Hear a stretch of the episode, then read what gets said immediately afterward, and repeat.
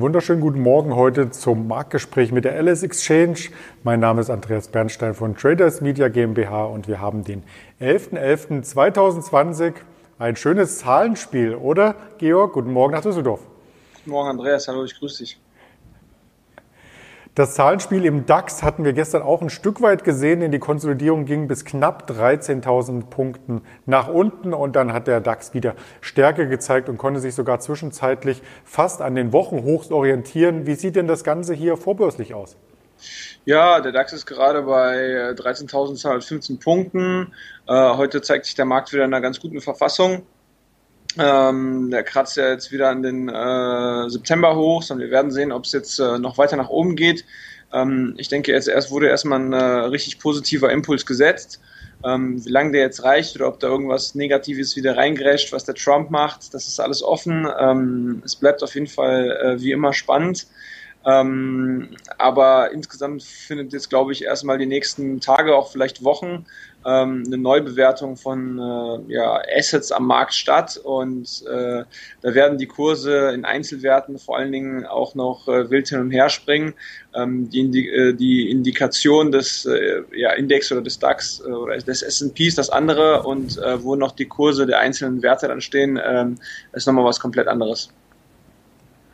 Wir hatten gestern schon über ein paar starke Kursausreißer gesprochen. Also da kam die Reisebranche hier zum Tragen. Fraport hat enorm zugelegt und andere sogenannte Corona-Gewinner wie Essensdienstleister sind etwas unter die Räder geraten. So auch, äh, wie man am Kursverlauf sehen kann, natürlich die Firmen, bei denen man Dinge für zu Hause bestellen konnte. Also die Bestellung nehmen vielleicht ein Stück weit ab. Was gibt es denn aus diesem Sektor Neues zu berichten? Ja, die Home24 hat ja ihre Prognose gestern noch angepasst. Die Aktie war jetzt auch irgendwann ähm, auf einem Hoch, glaube ich, von über 18 Euro und ähm, steht jetzt, glaube ich, bei ähm, 14,5 oder so. Ähm, die ist äh, jetzt natürlich auch ein bisschen Mitleidenschaft äh, äh, gezogen worden und äh, bröckelt ab. Das ist so ein ähm, Online-Möbelversandhaus. Äh, ähm, die haben zwar gesagt, dass die für das Jahr ihre Prognose jetzt anheben und ähm, äh, ein währungsbereinigtes äh, Wachstum von äh, 38 äh, bis 42 Prozent erversieren. Vorher waren, glaube ich, angegeben 25 bis äh, 35 Prozent und die EBITDA-Marge ist ähm, ja ein Prozentpunkt besser bei zwei bis vier Prozent anstatt äh, 1 bis drei Prozent. Ja, man sieht auch natürlich, dass es ein sehr äh, ja, äh, geringmargiges äh, Geschäft ist und die haben jetzt äh, Bombe von, äh, von Corona profitiert. Die Leute sind im Lockdown, haben vielleicht ihre Wohnung eingerichtet, konnten nicht raus, Geschäfte hatten zu, haben Zeit gehabt, sich das alles online anzugucken. Ähm, ob dieser Trend tatsächlich äh, bestehen bleibt, äh, ist äh, höchst fraglich und auch wenn äh, das Gesamtjahr jetzt für die eben sehr gut gelaufen ist, haben die eben von äh, Q2 und Q3 profitiert. Vielleicht profitieren sie jetzt auch noch von Q4, wie es dann eben 2021 aussieht, steht noch in den Sternen. Das Thema Bestellung äh, begleitet uns ja nicht nur in der Corona-Zeit, sondern da gibt es natürlich den Platzhirschen Amazon, der hier schon seit Jahren quasi den Weltmarkt dominiert. Auch dazu gab es eine Meldung, die ein Stück weit in die andere Richtung geht, oder?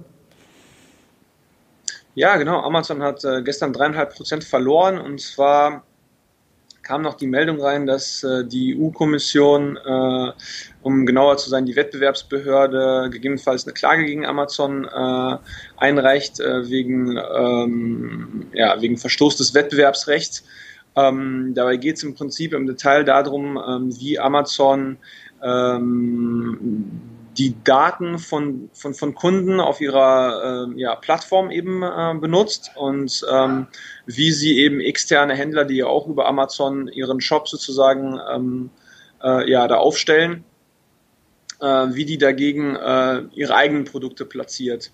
Ähm, und zwar geht es äh, zum einen darum, dass immer mehr Informationen von diesen Kleinhändlern äh, von Amazon äh, ja eingefordert werden, bis hin, äh, wo die eben ihre Waren herbeziehen und äh, wer der Zusteller ist und zu welchen Preisen.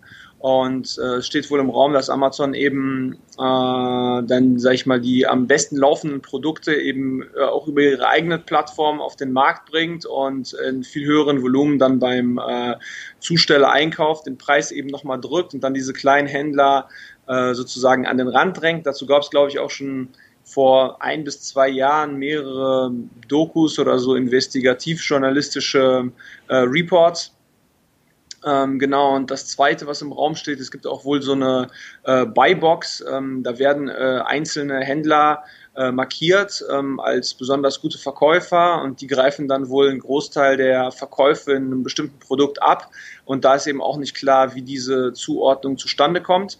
Ähm, und ja, es gab ja auch ähnliche Verfahren gegen Google, Apple, ähm, also diese ganzen amerikanischen Tech-Konzerne, die eben stark auf Datenbasis ihr, ihr Businessmodell aufbauen, ähm, dass die eben äh, diese Daten im Zweifel äh, ja, für sich nutzen, für ihr eigenes Geschäftsmodell. Was mir jetzt einfällt, eben bei Google waren es eben die Ads, wo die halt eben äh, Produkte, eigene Produkte eben oben angesiedelt haben bei der Suche und eben Konkurrenzprodukte erst vielleicht auf Seite zwei oder drei gekommen sind.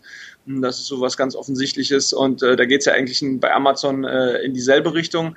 Ähm, ich glaube, die Maximalstrafe, die da so kommen kann, sind zehn Prozent vom, äh, vom Umsatz. Da muss man sagen, ich glaube, der globale Umsatz von Amazon sind ungefähr 280 Milliarden Dollar. Der europäische weiß ich nicht genau, aber da wird wahrscheinlich nur der europäische zu tragen kommen. Äh, selbst wenn es, weiß ich nicht, vielleicht ein Drittel oder so ist, ähm, überschlagen wir mal, das sind äh, knapp, ja, weiß ich nicht, 90, äh, 90 Milli äh, Milliarden, dann sind 10 Prozent davon neun. Also das wird äh, Amazon, glaube ich, selbst wenn sie da verurteilt werden, äh, verkraften. Deswegen, glaube ich, hat die Aktie auch nur in Anführungszeichen dreieinhalb Prozent gemacht. Da wird jetzt sozusagen äh, der längerfristige Trend viel wichtiger sein, ob äh, weiterhin alle online shoppen und ob die da sozusagen diese Dominanz, die sie jetzt nochmal über die Corona-Krise weiter ausbauen konnten, äh, eben halten können. Ähm, ja, ich denke, es wird der weltweite Umsatz hier genommen, also durchaus diese 280 Milliarden und äh, die Geldstrafen können ja bis zu 10 Prozent, wie du schon gesagt hast, davon betragen. Das wären dann 28 Milliarden. Äh, das wäre schon ordentlich, wobei Amazon natürlich auch eine Cashmaschine ist und auch so etwas ähm, sicherlich über mehrere Quartale wegstecken könnte, wenn es soweit kommt. Amazon hat sich schon ein Stück weit verteidigt und gesagt ähm, in Richtung Brüssel, dass sie ja allein in Europa 150.000 Einzelhändlern überhaupt eine Plattform bieten, um Verkäufe hier hier ähm, durchführen zu können und damit mehrere hunderttausend Arbeitsplätze, also nicht nur bei sich, sondern auch bei den Einzelhändlern ähm, sichert. Also da muss natürlich das Kartellamt hier beide Seiten entsprechend abwägen. Auf dem Weg zum Kartellamt zur Anhörung nimmt man doch gerne einmal das Auto und das soll die Überleitung sein ähm, zu einem Fahrdienstleister, dem Uber-Konkurrenten schlechthin aus den USA Lyft, denn da kamen gestern Quartalszahlen. Ja, Lyft hat gestern Quartalszahlen berichtet und tatsächlich lief es weniger schlecht als gedacht. Die Aktie war gestern nachbörslich äh, nochmal 5% ähm, fester. Ähm, die hat sich jetzt auch von äh, dem Zwischentief im äh, Oktober äh, stand sie, glaube ich, bei 22,5 Dollar ungefähr. Ähm, jetzt steht sie bei, ähm, ich glaube, 38 Dollar gestern nachbörslich in den USA. Also deutlich erholt. Ähm, das ist ja so ein Fahrdienstleister wie Uber. Da haben jetzt in den letzten Wochen auch äh, insgesamt einfach äh, viele äh, ja, positive Entwicklungen mit reingespielt. Natürlich haben, waren die auch besonders vom Lockdown gebeutelt. Ähm, dadurch, dass äh, ja eben weniger Leute äh, ja, diesen Fahrdienst in Anspruch genommen haben und viel mehr Leute zu Hause geblieben sind, weniger Verkehr und so weiter und so fort. Ähm, auf der anderen Seite haben die jetzt natürlich noch ähm, äh, äh, dieses äh, Gerichtsverfahren zusammen mit Uber in den USA gewo gewonnen in Kalifornien. Ähm, und zwar ging es darum, ob die ihre Fahrer festanstellen müssen und äh, das wollen die natürlich nicht. Die wollen halt ihre Gig-Economy weiter beibehalten und die Fahrer, sage ich mal, ein bisschen ausbeuten. Ähm, ja, genau. Also das haben sie gewonnen. Die müssen jetzt niemanden festanstellen. Das gibt natürlich auch nochmal Auftrieb für die äh, für die Aktie. Ähm, also insgesamt war es wohl so, die ähm, im Vergleich zu Q2 äh, ist der Umsatz um 50 Prozent äh, gestiegen. Ähm, Im Vergleich zu Q3 2019 ist der Umsatz aber immer noch äh, 50 Prozent oder 48 Prozent äh, unter Vorjahresniveau.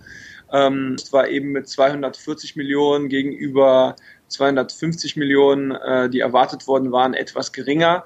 Ähm, ja, das hat der äh, Aktie eben nochmal äh, gut Auftrieb verliehen.